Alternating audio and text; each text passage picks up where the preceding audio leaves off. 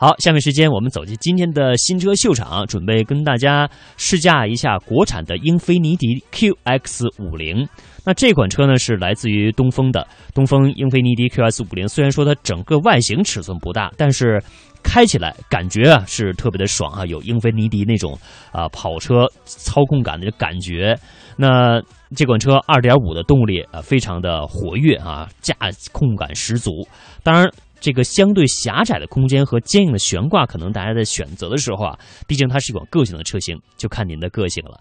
下面走进新车秀场，我们一同来试驾一下国产的英菲尼迪 QX 五零。都市车天下，新车秀场。英菲尼迪在全系的名称更改之后，原先的 EX 二五现在叫做 QX50。它是英菲尼迪 SUV 家族当中尺寸最小的一款车，而且这辆车目前已经投入了国产。根据国情，它的轴距加长了八十毫米，达到了两千八百八十毫米。不过，它并没有因此而加上字母 L 来代表自己加长，依然叫做 QX50，来自于东风英菲尼迪的 QX50。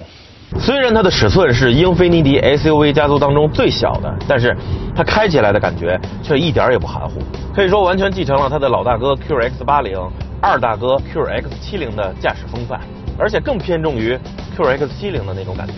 第一个最直接、最明显的就是它的转向相当的紧、相当的沉，真的可以说这是我在这个级别的 SUV 当中体验过转向最沉的了。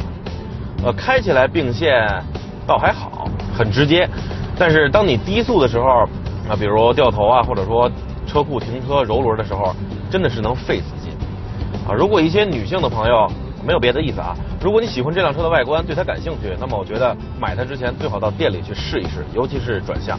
反正我单手揉轮都特别的费劲。还有就是在 D 档模式下，它的这个油门就好像在底下有个弹簧在顶着你一样啊。也是相当的沉重，而且反应迟缓。这个时候你稍微多踩一些，你看它也不降档，就是在当前的这个档位上慢慢的去加速。而当你稍微多踩了一些，它又突突突连降好几档，就跟打了鸡血一样。所以说，如果你想让这辆车的发动机去平顺的转速升高，真的是需要去拿捏拿捏的。说到动力。这台 VQ25HR 的2.5升 V6 发动机属于日产2.5 V6 里面的高性能版本，最大功率173千瓦，最大扭矩253牛米。即便是放到今天，数据也是相当了得。不过，这台发动机并没有使用缸内直喷，这样的动力，当你在日常开的时候，日常加速的时候，可能会感觉不出来什么。但是，当你多踩油门去刺激它，或者说切换到 DS 模式，然后这个时候发动机发出的怒吼，让你感觉根本就不像是一台2.5升的发动机，仿佛它的排量有5.2升。此刻的动力输出澎湃顺畅，整体的加速快而且线性，基本上档档都是到6500转。当然，和这个它的二大哥 QX70 相比，少了一些加速时候的重锤感，只是单纯的线性的加快。呃，此刻的推背感和发动机的怒吼声似乎并不成正比。当然，你再快的时候再想加速，虽然也还可以，但是你能感觉到稍微有一点点势单力薄了。呃，毕竟它的排量只有2.5升，不过能够在英菲尼迪的调教下有这样的表现，我觉得。已经是相当的牛了。对了，还有它的底盘也是相当的敏感，不光是震动的传递，当你遇到一些坑洼不平路面的时候，它的这个前轮还会对方向盘产生一个反向的回馈，你总会觉得它在时刻拽你的手。即便你的双手已经紧紧握住它的方向盘了，它的车头还是会突然的把这个左右不停的摆动。有的人可能认为这样会影响舒适性。但也许有的人认为，哇，太刺激了。所以从它的动力的感觉、整体的驾驶回馈来看，这辆车依然是定位于驾驶者的一辆中型 SUV。那遗憾的是，它没有配备换挡拨片。我们再看看这个在手动模式下它的换挡速度怎么样。在外形上，QX50 也延续了家族的传统，车身造型夸张个性。依然是修长的车头、短促而圆润的车顶，以及倾斜角度很大的贝壳一样的车尾。如果你喜欢另类独特，那么它的外观应该能满足你的需求。这样的车身造型，再配合四个十九寸的车轮，确实让它看上去很动感。它的尺寸其实并不小，但这样一种造型，尤其是车轮的衬托，让你看上去觉得它似乎并不大。内饰绝对的熟悉，不过虽然样子似曾相识，但用料和质感都是没得说的。前中控台附以大面积的真皮，手感也很不错，只是正中间显示屏和按钮处显得有些凌乱，和时代有些脱节了。希望英菲尼迪能将一些功能集成在尺寸更大、清晰度更高、触摸更敏感的大显示屏中，不仅好看，而且简洁。虽然它的外形让你看起来觉得不是很大，但其实它的内部空间也不大，主要是这个太窄了啊！你别看它这个车身宽度尺寸超过了一米八，但是更多的是贡献给了它车身的造型还有线条，乘坐人员所获得的这个横向空间。真的是并不宽敞，啊，如果这个司机想要去操作什么或者拿东西，非常容易就会碰到副驾驶的腿。哎，对呀。晚上啊，接着说，然后它的腿部空间也不是特别的宽敞，头部只能说是将将可以。这一点，它和它的这个二大哥，它老大哥是 QS 八零，二大哥就是 QS 七零了，和那个车很像。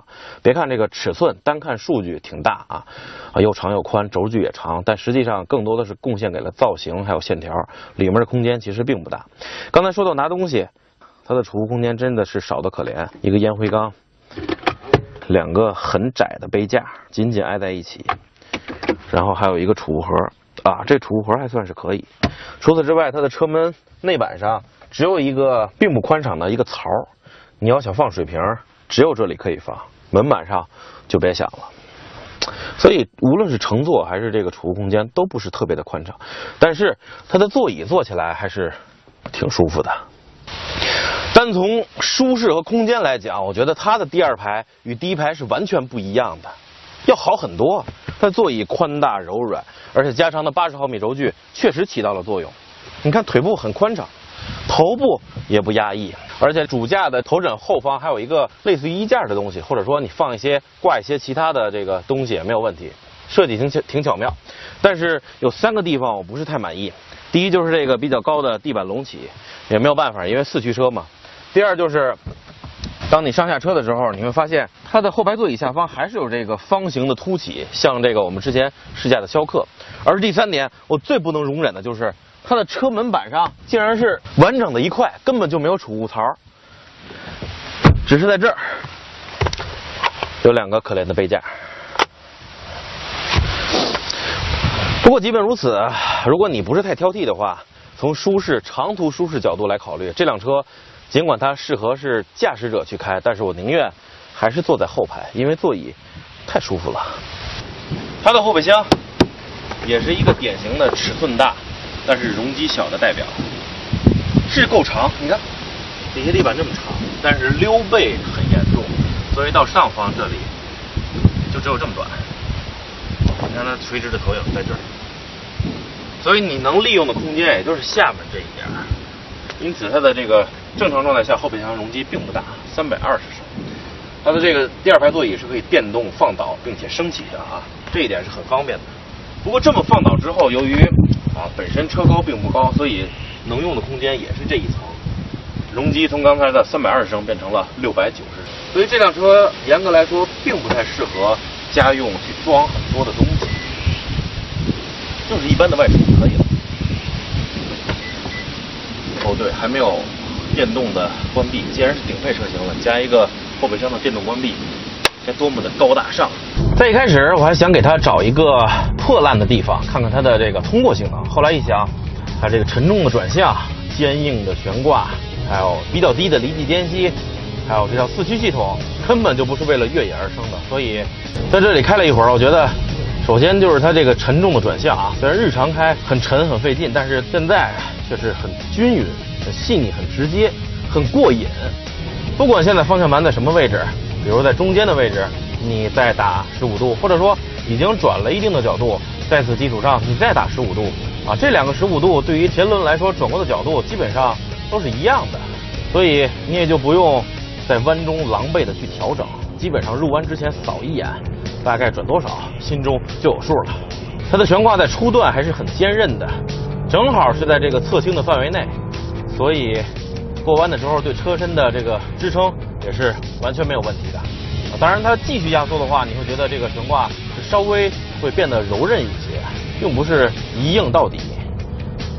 因为今天天气比较热，所以虽然它配备的是这个普利司通的泰然者轮胎啊，以舒适为主的，但是到目前为止，抓地力表现的还是可以的。而这台2.5升的发动机 VQ25HR，别看排量小，真是竭尽全力的去发挥自己的光和热。虽然带来的这个加速感不够澎湃，虽然带来的推背感不够雄厚，但是它依然尽职尽责，去充分发挥自己每一个转速的这个能量。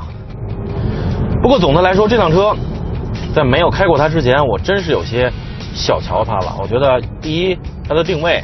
这个级别的家用 SUV，第二，它的尺寸不算大；第三，它的排量2.5升，它还能做出什么呢？现在他明确的告诉我，他能够做到这些，真的是一个自然吸气的中钢炮了。无论是转向油门，还是刹车，还是这种发动机、变速箱的这种特点，都是浓浓的这种英菲尼迪的特点和味道，跟欧系的那些对手是完全不一样的，依然会让你觉得。很过瘾。这辆 QX50 很好的诠释了车不可貌相。虽然尺寸不大，但驾驶感受依然硬派强悍。相比于来自德国的竞争对手，它在实用性上是稍微差了一些，但却能提供给你更直接的驾控体验。哪一方面更重要呢？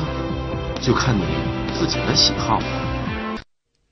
好，那以上呢就是我们的试驾员为大家来试驾的这款，据说啊是小钢炮哈，就是呃东风尼迪的英菲尼迪的 QX 五零，也希望大家呢能够根据自己的喜好来详细的看一下这款车到底适不适合于您的个性了。